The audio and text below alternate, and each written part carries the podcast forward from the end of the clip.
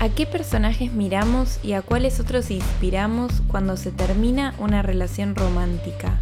Hablar sobre mitos y amor romántico nos dejó con ganas de seguir haciendo preguntas y Belén Saraley nos contesta esta vez muchas sobre las separaciones, los duelos y los infames ex.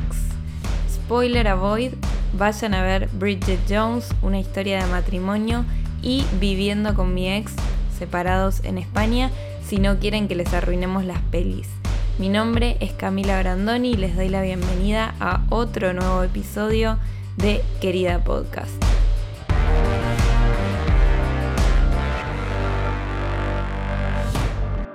Bueno, bueno, bueno. El episodio de Te amo con locura fue un gran hit. Creo que definitivamente podemos decir que el tema del amor romántico, las relaciones, los vínculos, es un tema que está en agenda y que interesa mucho. Y no solo eso, sino que además Belén fue muy clara en ese episodio, fue muy divertido para mí hacerlo y creo que todo el mundo quedó un poco enamorado de vos, Bel. Bienvenida a este segundo episodio, sos la primera invitada que repetimos en Querida Podcast. Hola Cami, bueno, gracias. La verdad que súper contenta de estar acá de vuelta en mi espacio favorito de charlas. No voy a volver a hacer toda la intro de quién es Belén. Ya saben quién es si escucharon Te Amo con Locura y si no lo escucharon, vayan a escucharlo antes de seguir escuchando este episodio porque es una gran intro también a, a todo lo que vamos a seguir hablando hoy. En el episodio anterior, hagamos una recapitulación, Belén fue desarrollando los 10 mitos del amor romántico y después nos metimos con algunas películas muy taquilleras que nos formaron y que nos formaron especialmente, por lo menos a Belén y a mí, em, y supongo que a muchas personas que están escuchando este podcast cuando éramos muy chicas y después nos siguieron formando cuando éramos adolescentes. Abordamos un poco cómo aprendimos a amar eh, de la mano de la pantalla, de la mano del cine y de estas películas que veíamos cómo aprendimos a vincularnos románticamente, abordamos algunas de las cosas tóxicas, típicas, clásicas eh, que se repiten no solo en la pantalla, sino también después en la vida real, entre comillas, eh, cómo imitamos nosotros a esos personajes y cómo esos personajes también son un espejo de cómo nos vinculamos. Pero hoy vamos a profundizar un poco en ya no tanto cómo nos vinculamos, cómo iniciamos una relación romántica, vamos a hablar de qué pasa cuando se termina una relación romántica, qué se espera de los personajes en la pantalla y en otras películas que vamos a abordar. También películas muy exitosas y muy taquilleras que también nos formaron, pero que van tocando un poco más el tema de la separación. Por eso este episodio se llama No sos vos, soy yo, porque es una de las frases típicas con las que crecimos, frases que nos enseñaron además a usar cuando era la hora de terminar una relación. Así que vamos a estar hablando de separaciones, vamos a hacer una pequeña introducción a la historia de las separaciones y después ya sí nos metemos de lleno con las pelis. ¿Alguna aclaración que quieras hacer antes de meternos de lleno, Beli? Em, me encanta, me encanta que se llame No sos vos, soy yo. Eh, creo que ya eso da mucha tela para cortar.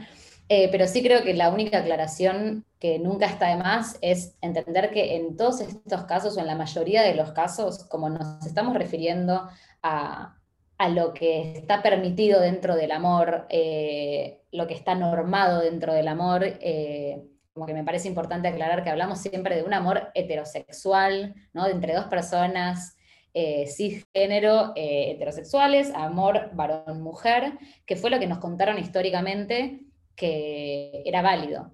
Estamos completamente en contra de esa, de esa idea, sin lugar a dudas, pero es un poco de lo que vamos a estar hablando, ¿no? Como el amor permitido, de cierta forma. Y también entender que eh, a medida que vamos a meternos un poquitito en la historia de las separaciones, vamos a estar hablando siempre de la historia occidental. Perfecto. Entonces, hablemos un poco de esta historia de las separaciones. Eh, bueno, creo que de la historia de las separaciones podemos empezar hablando como en dos grandes categorías. Una tal vez es más fácil de abordar, que es la categoría cívica legal de, las separaciones, y después eh, la segunda categoría relacionada a lo emocional es un poquitito más compleja tal vez. Em, así que voy a empezar por lo más simple. O sea, en relación a lo cívico-legal estamos hablando de, la institucionalización de la separación, ¿no? Como una respuesta tal vez a lo que fue en su momento la institucionalización de las relaciones vinculares. Estamos hablando de qué? Del divorcio, básicamente, ¿no? O sea, tenemos el matrimonio como la institucionalización, en su momento de la mano de la iglesia, después de mano del Estado y de la iglesia también, en algunos casos. Em, el matrimonio como, bueno, ok, son parejas, se decreta, eh, altera tu estado civil. Ahora, ¿qué pasa cuando nos queremos separar? Una vez que estamos eh, casados, ¿no? Em, y algo que a mí me estuve investigando bastante y me resultó muy interesante ver que no hay una data clara o exacta sobre cuál fue el primer, el primer divorcio de la historia.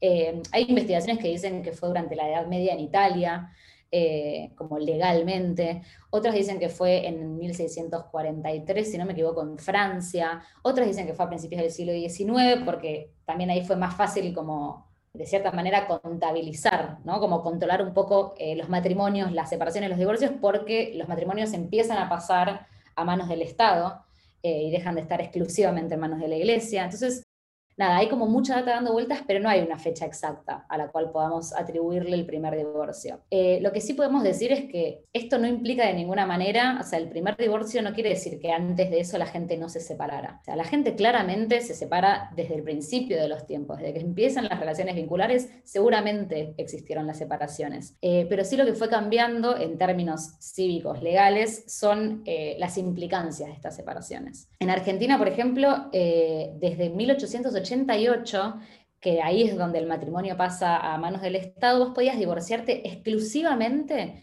si había un incumplimiento del contrato marital, o sea, si alguien era infiel, si no se consumaba el matrimonio, es decir, si alguien se negaba a tener relaciones sexuales con fines reproductivos, em, si no vivían juntos, por ejemplo, si se negaban a convivir, eh, o incluso si había algún crimen de por medio, ¿no? Como si vos estabas casada o casado con un criminal, podías divorciarte. Tenía que, alguien tenía que ser culpable de algo. Em, pero después, o sea, bueno, la historia del divorcio en Argentina va cambiando, se cambian las leyes en el 54, si no me equivoco, y fue recién en 1986 que se permite que las personas divorciadas puedan volver a contraer matrimonio. O sea, antes de 1986, si vos te divorciabas, vos podías tener la cantidad de relaciones que vos quisieras por fuera del el control estatal. Pero el Estado no te permitía volver a casarte, lo cual me parece una locura. Eh, mm. como que me parece que todo lo que se va armando alrededor de las posibilidades del divorcio son locuras. Mm. De hecho, eso entiendo que es algo que sigue pasando para la Iglesia Católica, por lo menos hasta donde llega mi escaso conocimiento del tema, ¿no? Sí, si no me equivoco, es así. Digamos, no se puede volver a contraer matrimonio eh, porque la diferencia del contrato marital en la iglesia es que es hasta que la muerte nos separa. Me acuerdo perfecto que en el 2015 en Argentina hubo una reforma del Código Civil que fue muy discutida y que salió en todos lados pero era justamente porque esta reforma del Código Civil impactaba de una forma muy clara en la vida de las personas, ¿no? Em, y esta reforma implicaba, entre otras tantas cosas, que a partir de ese año ya la gente podía divorciarse sin la necesidad del mutuo acuerdo y sin la exigencia de un plazo mínimo. Esto quiere decir que hasta el 2015, si vos te querías divorciar en Argentina, tenías que ir por mutuo acuerdo o tenías que ir con la evidencia de que el contrato marital había sido incumplido de alguna forma. Esto es terrible para mí. De hecho, me acuerdo que en 2015 teníamos 24 o 25 años y yo pensaba como, ay, wow, o sea, lo sé por historia familiar, que esto antes era así cuando yo era chica, que tenía que haber mutuo acuerdo y que, o que tenía que haber evidencias de que se había incumplido el contrato marital pero nunca me volví a plantear, eh, no estaba dentro de mis preocupaciones tampoco, si eso había cambiado o no. Y cuando en el 2015 finalmente vimos que había cambiado, dije, recién ahora esto está cambiando. Parecía absurdo totalmente que hasta ese momento vos no te podías separar si querías, mientras la otra persona no quisiera separarse, ¿no? Es una locura, sí, para mí es como, es muy difícil de pensarlo, ¿no? Siento que es algo que, que va quedando viejo, tan viejo, porque a medida que se ganan todavía más y más libertades individuales, es como realmente muy difícil pensar que vos tenías que tener el ok de la otra persona, o sea, de la persona de la cual te querías separar, tenías que tener el ok eh, para poder hacerlo. Eso también para mí generaba, eh, y obviamente atravesado con, por una mirada de género, como que también generaba situaciones muy peligrosas para las mujeres. Digamos, sabemos que, que lo que se llamaba tipo la violencia del hogar, eh, es violencia de género, en gran parte de los casos, en la mayor parte de los casos, me parece que era algo como esto, ¿no? Como ponían en una situación de vulnerabilidad aún mayor a una mujer que estaba enfrentando tal vez una situación violenta, que puede ser violencia física, puede ser violencia psicológica, digamos, no, no, es necesario que sea violencia física, ya con violencia psicológica, con el grandísimo malestar que, que, eso puede generar, eh, vos necesitabas que la persona que estaba violentándote firmara el papel con vos y estuviese de acuerdo. Es realmente una locura y me alegra un montón que se haya reformado el código porque siento que, permite como un acercamiento más sano al matrimonio y al divorcio para las generaciones actuales y venideras. Sí, era una, era una deuda, claramente. 2015 parece bastante tarde para estar hablando de un tema así, ¿no? Para estar saldando esta deuda, pero bueno, sí creo que esto debe haber impactado de alguna forma en la, en la manera en la que empezamos a ver las separaciones en general, ¿no? Sí, sin duda. Yo creo que, hay algo donde cambia la noción de autonomía un poco, eh, de lo que vamos a hablar más tarde, pero me parece que hay algo ahí de, ese pequeño ajuste en la noción de autonomía que una persona tiene para decidir sobre sus relaciones vinculares que me parece espectacular. Eh, y que creo que también como eso es por un lado positivo, pero por un lado negativo sí creo que después las implicancias de esos, o sea, de esos divorcios no acordados han dejado como a generaciones lastimadas, ¿no? A generaciones de, de hijos, si había familia, como con traumas, con, incluso anterior a, a, esta reforma, ¿no? Como la idea de, estos divorcios más tormentosos, ¿no? Incluso si vos tenías que buscar pruebas, si no tenías que buscar pruebas, lo que fuera, como que hubo mucho tormento porque nunca nadie, y de eso creo que vamos a hablar después, eh, nos enseñó a separarnos bien, hmm. ¿no? A separarnos, y obviamente a separarnos bien en situaciones donde tal vez eh, simplemente se desvaneció el amor o eh, no funcionaba, no funcionaba la convivencia, no funcionaba el matrimonio, no funcionaba lo que fuera, no en situaciones de, violencia, entendemos que ahí es muy difícil separarse bien, lógicamente, nadie espera que si una es violentada, eh, y en general, más específicamente, si una es violentada, sea además amorosa en la separación, ¿no? Pero, pero sí me parece que eh, en situaciones donde tal vez, como decía antes, tipo, es simplemente que no funcionó por las razones que querramos,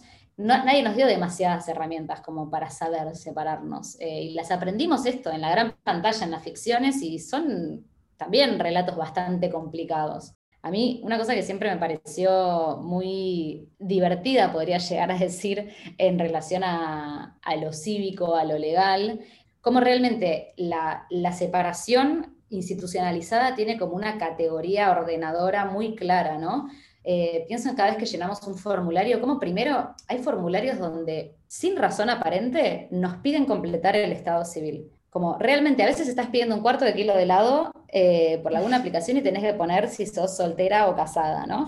como, es, como muy ridículo en qué instancia se nos pide, pero después también a, nivel, eh, justamente a nivel civil, en nuestros documentos, tenemos el estado civil, ¿no? El estado civil que es soltero o soltera, soltere, Después está como esta posible linealidad, o sea, vos puedes permanecer soltera por siempre, lo cual no implica que vos no estés involucrada románticamente, sexoafectivamente con un montón de personas, con una persona, que vos tengas familia, que convivas de una manera monógama con una persona, pero igual vos sos soltera en papeles. Eh, y después está la categoría casado, casada, casade.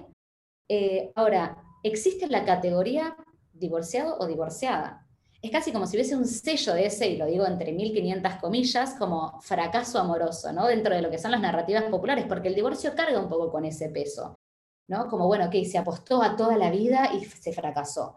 Que tampoco estoy de acuerdo, a mí el divorcio me parece fenomenal, me parece profundamente necesario, pero hay como algo ahí, ¿no? Y, queda ese sello como impreso en nuestros documentos, en nuestros estados civiles, en nuestros formularios para, llenar, para comprar un cuarto de kilo de helado, y me parece una locura, que nunca se pueda volver a la categoría soltero, soltera, soltere, eh, luego de haber pasado un matrimonio y divorciarse. Exacto, pero sí, sí podés cambiar a la categoría de casada, supongo, porque imagínate que te casas, te divorcias y te volvés a casar. Yo creo que esas personas deben marcar el casillero de casada, ¿no? O sea, no deben marcar el casillero de divorciada, aunque son las dos cosas. Pero... Por supuesto, pero porque es una categoría superadora la una y la otra. Y por eso digo que ahí para mí se arma algo con los fracasos amorosos, ¿no? Y la narrativa detrás de los fracasos amorosos. Porque en verdad la categoría casada es superadora y es mejor que la categoría eh, divorciado o divorciada. Aún cuando la persona divorciada puede estar infinitamente más feliz o mejor en su vida, en sus relaciones, lo que fuera,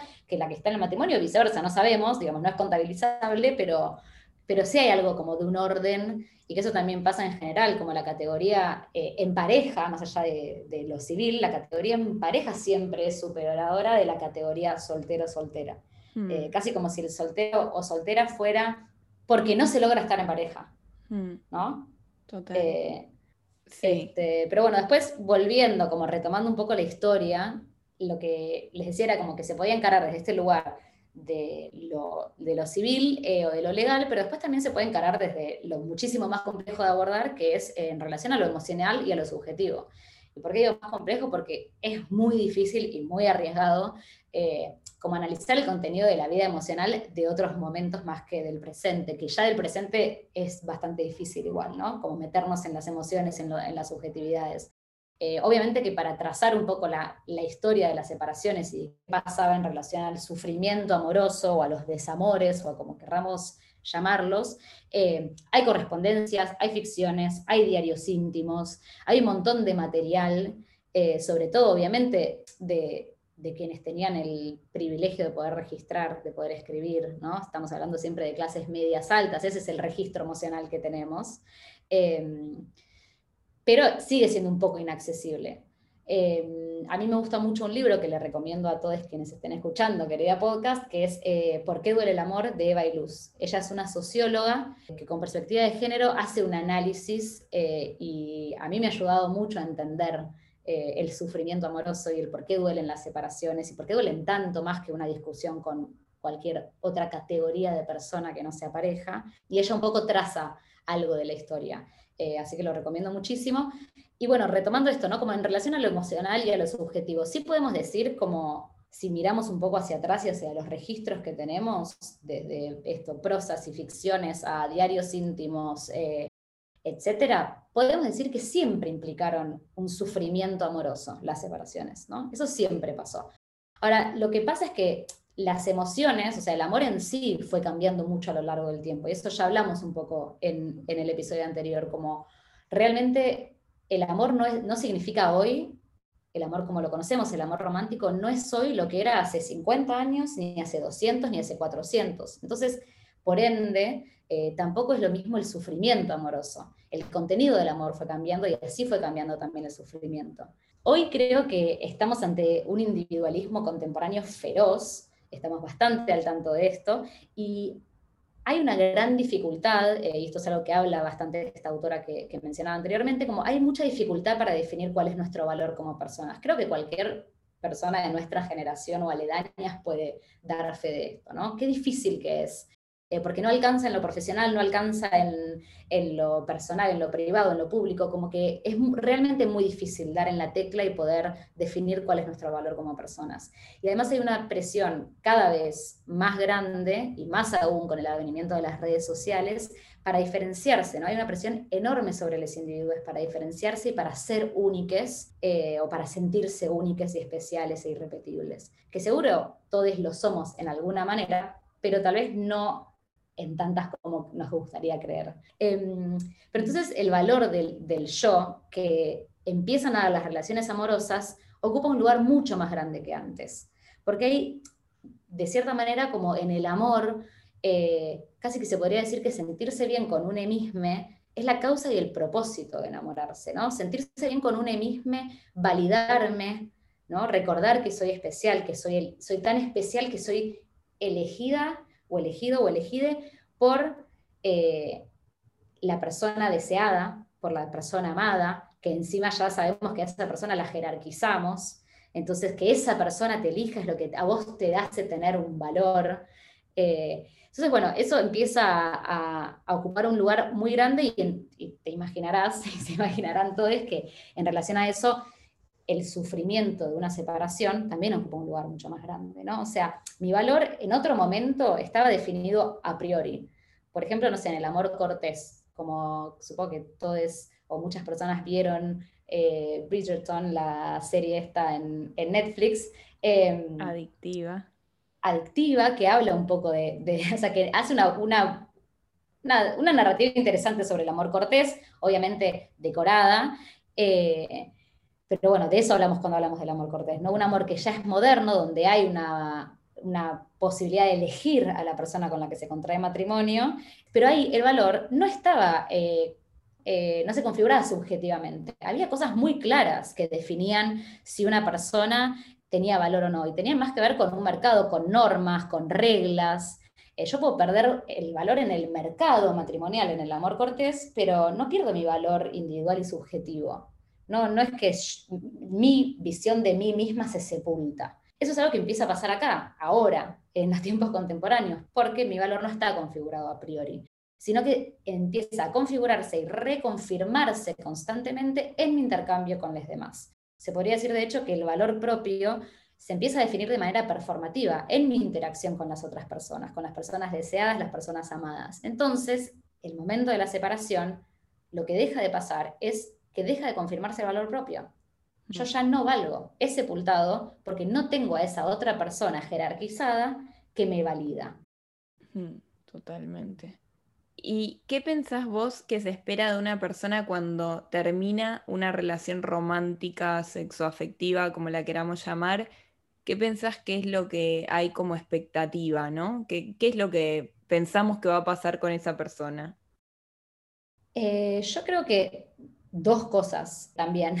Por un lado, creo que se espera eh, sufrimiento, ¿no? Lo que decíamos antes, como sufrimiento amoroso. Em, pero hay algo como interesante también de cómo en los relatos amorosos se van a gloria el sufrimiento y la superación del sufrimiento después, ¿no? Como una forma privilegiada de alcanzar el conocimiento. Y esto viene un poco desde eh, el romanticismo, tal vez.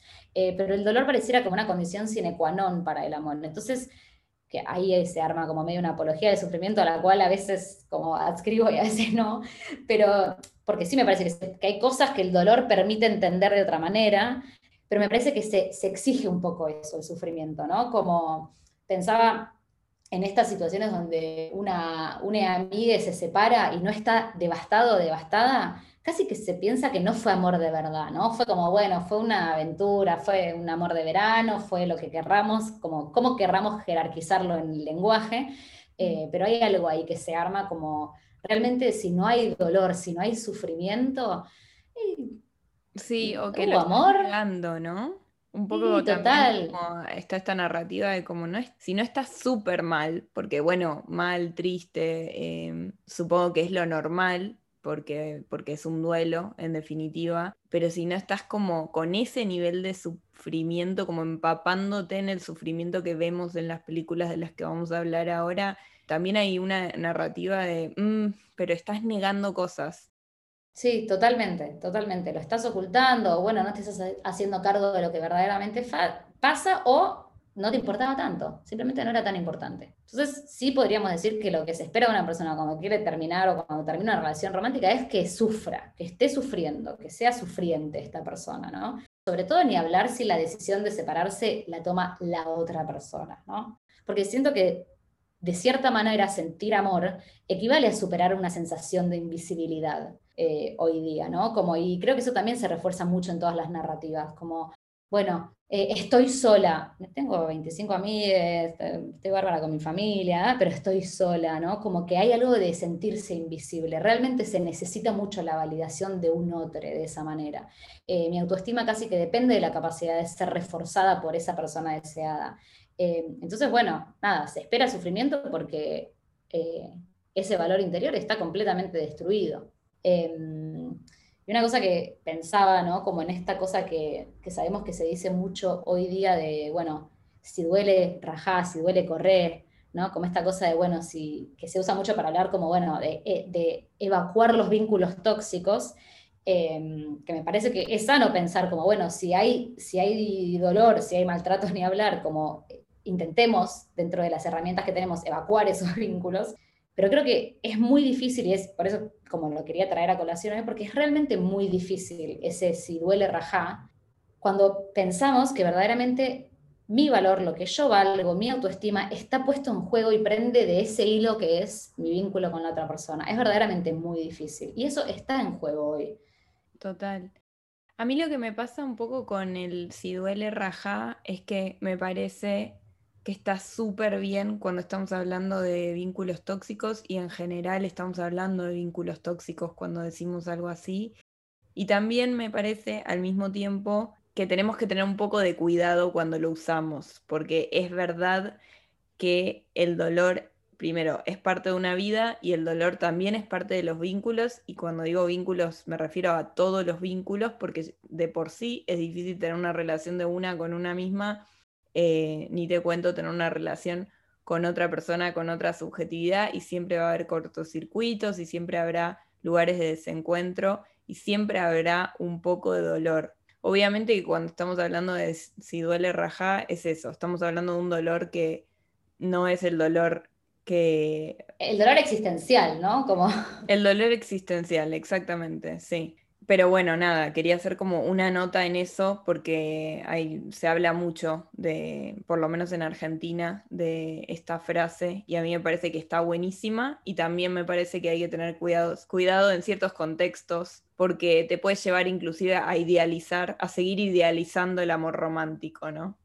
Sí, sí, estoy completamente de acuerdo y además esto, como no es tan fácil salir de, esos vínculos. Em, bueno, y después retomando, como eh, creo que la segunda cosa que se espera eh, es odio, furia, enojo, como no sé bien cuál es la manera correcta de nombrar esta otra cosa que se espera, sobre todo esto cuando deciden terminar la relación conmigo, mm.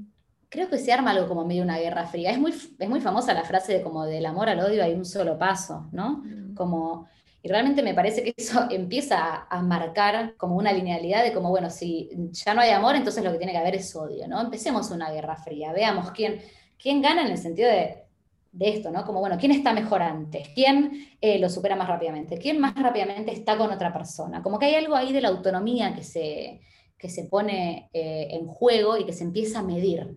Bueno, ahora que te separaste, como cuál es tu grado de autonomía. Y esto lo vas a demostrar en una suerte de guerra fría con tu expareja, que de por sí siempre nos referimos a la gente como ex algo, es rarísimo, ¿no? Como eh, tener que anteponer el ex cuando puede ser simplemente, bueno, nada, no, sé, es una persona, ¿no? Pero como que le cambiamos esas categorías. Em, pero bueno, me parece que es eso, como que se espera que haya un ganador, un perdedor, ¿no? Como... Eh, lo que yo creo que se espera es em, rivalidad y enemistad. Em, todo lo que pueda dar lugar y dar pie a una revancha o a un espíritu revanchista. Es como... Rivalidad, tal cual. Rivalidad. No lo podría haber hecho mejor. Pero sobre todo, es verdad, si una persona quiere terminar una relación con vos, se espera muchísima rivalidad. Se espera muchísima rivalidad de tu parte, ¿no? Totalmente. Sí, creo que esa es la palabra justa, ¿no? En el amor ya hablamos de que un poco se pone en juego la necesidad de reconocimiento, ¿no? Del valor de mí mismo, pero hay algo que también está muy presente que es la negociación de la autonomía, y más en los vínculos contemporáneos, ¿no? Como cuántas veces escuchamos a pibes, a pibas, diciendo, eh, no, bueno, no le voy a mandar yo ahora un mensaje porque yo le hablé las últimas dos veces, entonces, como todas esas cosas, ahí se está negociando la autonomía y la necesidad y la demanda de reconocimiento, ¿no? O sea, yo tengo que mostrar que yo soy autónoma, que, guardo para mí cierto lugar de autonomía, que no te necesito, pero después también yo voy a necesitar constantemente que vos seas la persona que reafirma el valor que yo tengo. Y se pone jodido para las mujeres, ¿no? Porque en el mundo en general la autonomía masculina no está muy puesta en duda, como me parece bastante claro que históricamente los hombres han sido más autónomos porque eso era lo que se permitía, ¿no? Digamos, ese fue el devenir de nuestra sociedad.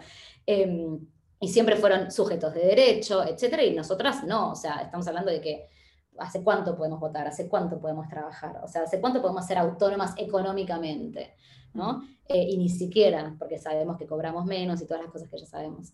Em, pero entonces acá no solo nosotras estamos, o sea, las mujeres encuentran en la separación nuestro valor propio sepultado, sino que además ponemos a prueba a través de esta rivalidad nuestra autonomía de manera performativa. O sea, es un infierno. Tenemos que estar todo el tiempo demostrando que estamos bien, que estamos enteras, que estamos fenomenales, y al mismo tiempo fuimos, o sea, estamos devastadas porque el valor del yo se, puso en duda, eh, porque lo depositamos ahí, en esa persona jerarquizada.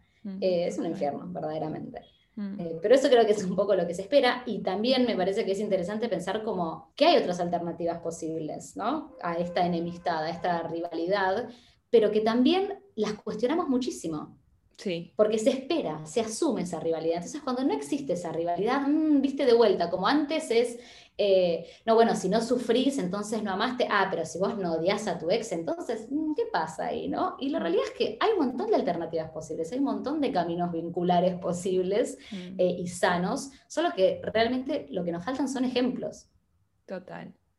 Bueno, entremos, ahora que tenemos toda esta data, entremos de lleno a las películas de las que queremos hablar hoy.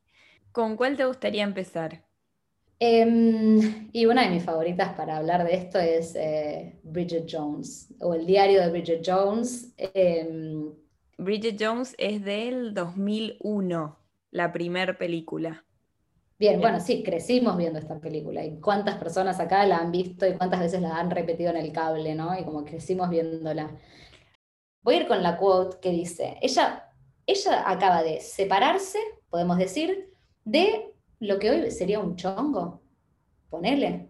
digamos, un amante, una persona con la que se ve de manera casual, porque creo que chongo es muy argentino. Mm. Eh, ella se separa de este personaje, que es Hugh Grant, ¿no? Siempre el galán, obvio. Sí, que Hugh Grant igual es, bueno, el personaje que interpreta a Hugh Grant es, em, es un chongo, lo que diríamos un chongo en, en Argentina, ¿no? Una relación casual, bla, bla. Pero en realidad Mm, no es menor que su jefe y que para ella no es un chongo. O sea, para ella están iniciando una relación. Sí, sí, ella está perdidamente enamorada de mm. él, ¿no? Y podemos obviamente, sí, hablar de que podríamos hacer un capítulo entero sobre que él sea su jefe y las estructuras de poder que están en juego ahí, pero ella está teniendo esta relación con él, se está enamorando y, eh, spoiler alert, se termina esta relación eh, y ella dice lo siguiente, ¿no? Porque en toda la película hay como una voz en off. Y ella dice, en tiempos como estos, seguir con la vida de una parece imposible y comer todo el contenido de la heladera parece inevitable. Tengo dos opciones, darme por vencida y aceptar el estado permanente de soltería y la posibilidad de que me coman los perros o no. Y esta vez elijo no. Entonces, bueno, ella es el estereotipo de la soltera de 30 años, ¿no? Que toma vino, eh, me siento profundamente identificada con una mujer que vive sola, que toma vino, que, digo, ¿no? Como es, eh, que tiene amigues, que es profesional, un montón de cosas así, pero obviamente ella es un personaje que carga con el peso de ser soltera, todo el tiempo le quieren presentar gente, entonces eso se ocupa un lugar muy grande. Em, y se separa y dice, seguir con la vida parece imposible, ¿no? Y, y, comer el contenido de la ladera parece inevitable, que también siento que hay algo en las narrativas de las separaciones, viste, el pote de helado, siempre el pote de helado, em, que es como hasta gracioso. Y ella dice, tengo la opción de darme por vencida, aceptar el estado permanente de soltería y la posibilidad de que me coman los perros. Es decir, su muerte, ¿no? O sea, la muerte de Bridget Jones se, es una muerte insignificante que pasa inadvertida excepto que esté en pareja, ¿no? Como que está siempre esa idea de que si, si vos te morís soltera, te van a comer los perros, la gente se va a enterar cinco días después. Como hay una narrativa y digo, también tenés amigues. Seguro llamaron, no atendiste y fueron a ver qué pasó. Digo, no sé si te están comiendo los perros, ¿no? Pero hay como esa narrativa de que la soltería es, es la muerte directamente. Y después también esta idea de que, bueno, de que estar en pareja siempre es una categoría superadora, estar solo o estar sola o sole, entre mil comillas, porque ya dijimos varias veces que no, no, quiere decir que estamos solos. Mm. Em, pero me parece que hay algo interesante también en Bridget Jones como sobre la, la ¿qué, qué, qué cuenta y qué no cuenta, y eso lo hablamos también varias veces eh, en el ámbito privado, como qué, califica y qué no califica como una separación, ¿no? Y en esto que decíamos antes, como, bueno, yo tengo una relación casual con alguien, una relación casual que puede ser que bueno, también las terminologías son muy complejas, yo no estoy a favor de todas ellas, pero no importa, voy a, usar los términos que usamos generalmente. Eh, pero digo, esta, esta relación casual eh, se termina y yo no puedo estar tan devastada como eh, mi amiga, por ejemplo, que se acaba de separar de una relación de tres años. y, por supuesto, no puedo estar tan devastada como una persona que se divorció y que tiene 15 años de pareja, dos hijos, ¿no? Como que hay también como una jerarquización de las separaciones en relación a cómo se jerarquizan los vínculos. Entonces, a veces es como, bueno, no puedes estar así, bueno, dale, listo, seguí con tu vida, eh, pero acá Bridget Jones lo dice muy claro, seguir con la vida de una parece imposible, mm. eh, porque ese valor del yo se vio completamente eh, sepultado.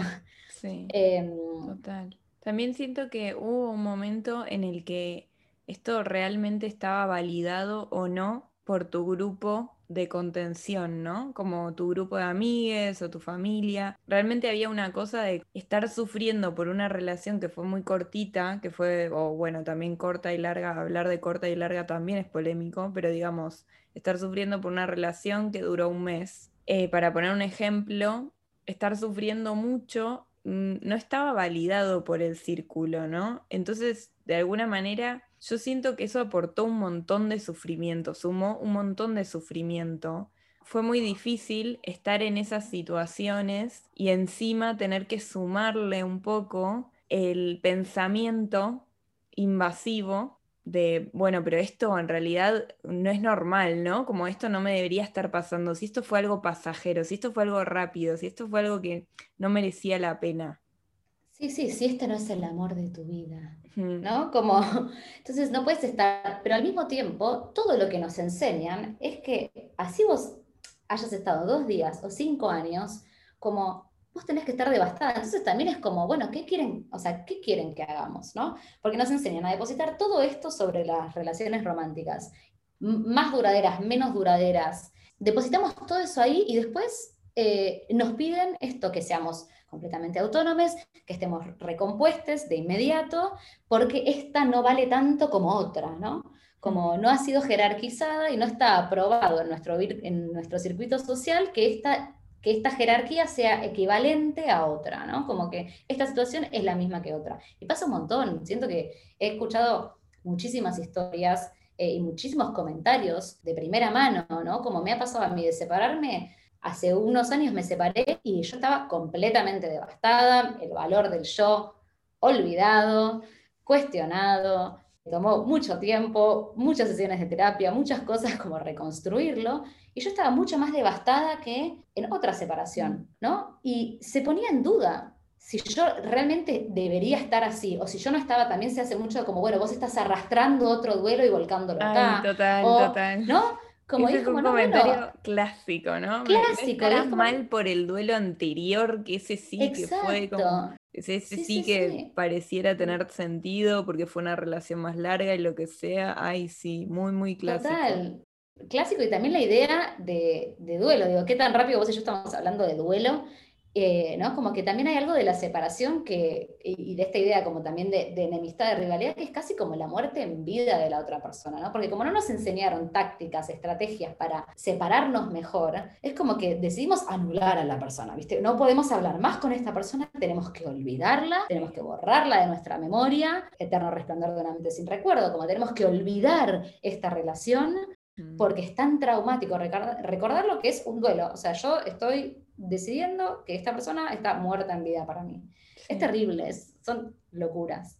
Sí, que además estoy pensando que obviamente no quiero jerarquizar ningún duelo, o sea, pero justamente para desestructurar un poco esta idea de que tiene que ser directamente proporcional el tiempo que estuviste con una persona del duelo y de lo que a vos te lleva poder superarlo. De hecho, me acuerdo que una vez me habían dicho a mí que eh, a vos te llevaba como la mitad del tiempo que habías estado con esa persona poder superarlo. Entonces, si estuviste con una persona un año, seis meses te lleva a poder superarlo. Y yo me acuerdo que me aferraba a eso con mi vida cuando pasé el, el, duelo que a mí más me costó de una relación a los 20 años, ¿no? Que fue un duelo muy, muy traumático y para mí muy difícil de sobrellevar. Y me acuerdo que todo el tiempo contaba el tiempo que tenía límite, ¿no? Como una ridícula, pero... Sí, como en un mes ya, ya, ya, entonces lo lo tendría que estar cerrando. Exacto, como como tipo, y contaba los meses y contaba los meses y decía como, estoy más cerca, estoy más cerca de poder superar esto y de no sufrir tanto, ¿no? Pues como que siempre hubo un relato que tenía que ver con el tiempo,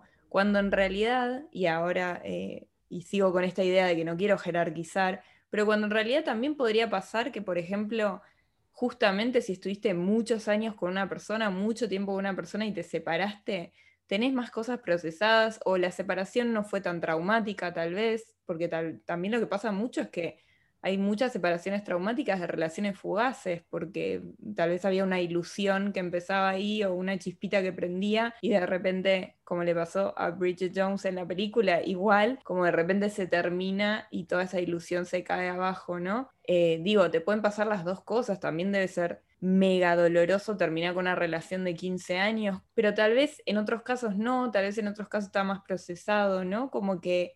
Que siento que también hay otras herramientas. En una relación muy larga con una persona, si esa relación no es violenta, no es tóxica, como que también siento que hay otras herramientas de comunicación que pueden hacer que tal vez, que tal vez, tal vez sí, tal vez no, sea menos dolorosa esa separación o menos traumática. Yo creo que lo que pasa justamente, y que es el clarísimo ejemplo, el de Bridget Jones, es como, no hay una comunicación clara, fluida, ¿no? De qué está sucediendo, de, de cuáles son las expectativas de uno y del otro en esta relación, eh, qué está depositando cada uno sobre la relación. Entonces, claro, al separarse, no, no tenemos herramientas para comunicarnos. Mm, y creo que eso, a medida que se construyen relaciones eh, más sanas, como hoy relaciones que tal vez más o menos sanas, pero duran más tiempo, hay otras herramientas, hay otras estrategias, hay otro conocimiento de, la persona que tengo adelante. Mm. Ya que estamos hablando de esto, me gustaría hacer el contrapunto con otra de las películas que queríamos traer hoy, que es Marriage Story, Historia de un matrimonio, eh, que es una película muy reciente, de hecho, si no me equivoco, es del año pasado, 2020 o 2019, como muchísimo. Esta película que está en Netflix se estrenó con Scarlett Johansson y Adam Driver, que amamos. Eh, amamos perdidamente. A mí esta película, o sea, yo la vi apenas salió y me encantó. De las mejores películas que vi el año pasado, se la recomendé a muchísima gente y me pareció una de las pocas películas que realmente abordaban lo que era de una forma genuina una separación y en este caso un divorcio, ¿no? Y el peso que tiene ese divorcio con un hijo en el medio de todo ese caos. Esto es un poco, en realidad, la separación contraria de la de Bridget Jones, ¿no? Como acá sí que hay una familia, hay una, pareja armada que encima trabajan juntos, o sea, tienen una relación casi simbiótica, eh, tienen un hijo, que el hijo ya tiene unos siete años, una cosa así, y después de un tiempo deciden separarse, pareciera como que ella en primera instancia, pero bueno, la película va, va volviendo atrás también gracias a los diálogos que tienen ellos, eh, entre ellos y con otras personas, y te das cuenta de que es una separación que se venía cocinando hace un tiempo, ¿no? Sí, y hay algo que, que me gusta de esta, de esta película en particular, que, o sea, tiene como, para mí, cosas muy hermosas y cosas también peligrosas, ¿no? Eh, me gusta cómo constantemente ellos buscan, y eh, ahí me interesa como esta tensión entre lo que se espera de las separaciones y lo que se demanda de las separaciones y de los divorcios, y después la voluntad de cada uno de gestionarlo de otra manera, tal vez. Como que ellos todo el tiempo están intentando no mediar, ¿no? Como, bueno, hagámoslo fácil, hagamos, no, no, no vayamos, no hagamos un juicio o no eh, pongámonos de acuerdo nosotros, bueno, no involucremos a mucha gente, decidamos, y hay algo de el peso de un divorcio y esto, ¿no? Y como las cosas que se esperan, que de repente aparecen abogados que están buscando una rivalidad, o sea, que realmente eh, construyen un enemigo o una enemiga eh, en Leotre para justamente como salir ganando en el divorcio, ¿no? Y es muy triste, pero al, mismo tiempo como, muy lindo ver después cómo se desenvuelve y cómo hay algo de cierto cuidado que, que logra salvarse, spoiler alert, hacia el final, a pesar de todas estas mediaciones y todas estas demandas que se depositan sobre lo que une tiene que hacer en una separación o en un divorcio. Y creo que también eh, en relación a eso hay otra, otra película que está buena de una separación eh, de mucho tiempo, pero sin familia mediante. Eh, entonces como que se vuelve, viste, como se vuelve un estado de soltería tal vez más adolescente en cómo se retrata, mm, que es The Breakup, que es Viviendo con mi ex. Viviendo con mi ex, que en España es Separados. Exacto, viviendo con mi ex separados, eh, son Jennifer Aniston y Vince Vaughn. Básicamente, ¿qué pasa en esta película? Te muestran el comienzo de una relación del, cual podemos decir bastantes cosas, siempre hay un hombre que se impone eh, y que no acepta un no como una respuesta, pero que se romantiza y que se muestra como algo encantador, él es un gracioso y un divino, pero no importa, ellos se enamoran, conviven, te van mostrando como los, los títulos de la película, son todas las fotos que te van mostrando la cantidad de momentos felices que vivieron juntos. Y luego, apenas comienza la película, una situación, desencuentro, una discusión, nos separamos. Ella dice, yo no puedo seguir haciendo esto, esto se desata porque él no quiere ayudarla a lavar los platos, después de que ella cocinó para recibir a todas las familias, hizo un montón de trabajo doméstico, eh, no remunerado, y no solo no remunerado, sino no eh, reconocido ni valorizado, incluso dentro de la relación. Mm. Em, se terminan separando, eh, pero bueno, conviven. Entonces tienen que, hasta poder vender la propiedad, como pasar un tiempo eh, juntos. Hmm. Y esta es como para mí el clarísimo ejemplo de esta rivalidad que se espera, ¿no? Y que es una rivalidad, pero que al mismo tiempo está muy de la mano de esta eh, necesidad de mostrar autonomía, ¿no? Hmm. Como que a ella constantemente le recomiendan, no, bueno, anda depilate y paseate desnuda para que él vea que vos ya estás superada y que vas a salir ahora con otro hombre recién depilada, ¿no? Como anda y mostrarle que vos, y como toda esta cosa de, bueno, anda y demostra, anda y demostra que vos ya estás, que vos pasaste a otra cosa. Y también la autonomía de él, ¿no? Ella no quería que él pusiera una mesa de billar eh, una mesa de pool en el living, entonces cuando se separan, mientras siguen conviviendo, él va, pone la mesa en el living, como dice, bueno, yo soy un hombre autónomo que puedo tomar mis decisiones sin consensuarlas con vos, como estábamos haciendo hasta ahora, ¿no? Y se mm. empieza a desatar una rivalidad brutal en el cual, que resulta en eh, una conversación que tienen hacia el final de estas, creo que son dos, tres semanas que tienen que convivir mientras están intentando vender la casa en la que viven, eh, que es la, conversación más honesta y probablemente la única honesta que tienen en toda la película, donde ella le, manifiesta a él lo que ella viene sintiendo durante todo el último tiempo y cómo ya no se siente valorada, no se siente escuchada, no siente que un montón de cosas que véanla y ya nos dirán qué piensan, pero recién tienen que atravesar como toda esta rivalidad al punto del agotamiento hmm. para poder habilitar esa conversación honesta, sincera, respetuosa, como empática eh, entre ellos. Como, y es una locura, pero eso es, eh, así nos enseñan a separarnos. No te enseñan, bueno, sentate, charla, que no sea una discusión el detonante. Hay problemas, no te los guardes hasta que explote. ¿Por qué no lo hablas antes? ¿Por qué no nos anticipamos? ¿Por qué no, no empatizamos, consensuamos lo que fuera? No, no. Primero, prendan fuego todo. Prendan fuego al otro. Eh, y después charlen agotades. Sí.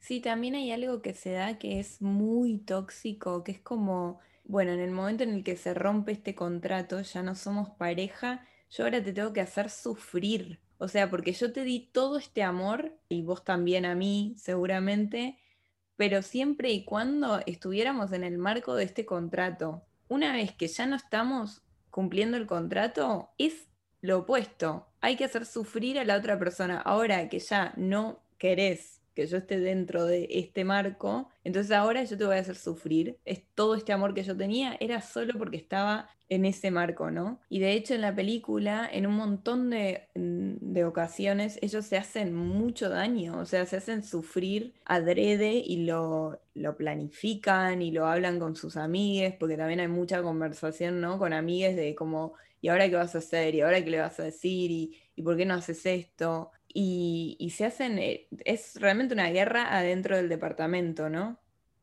Sí, sí, es impresionante.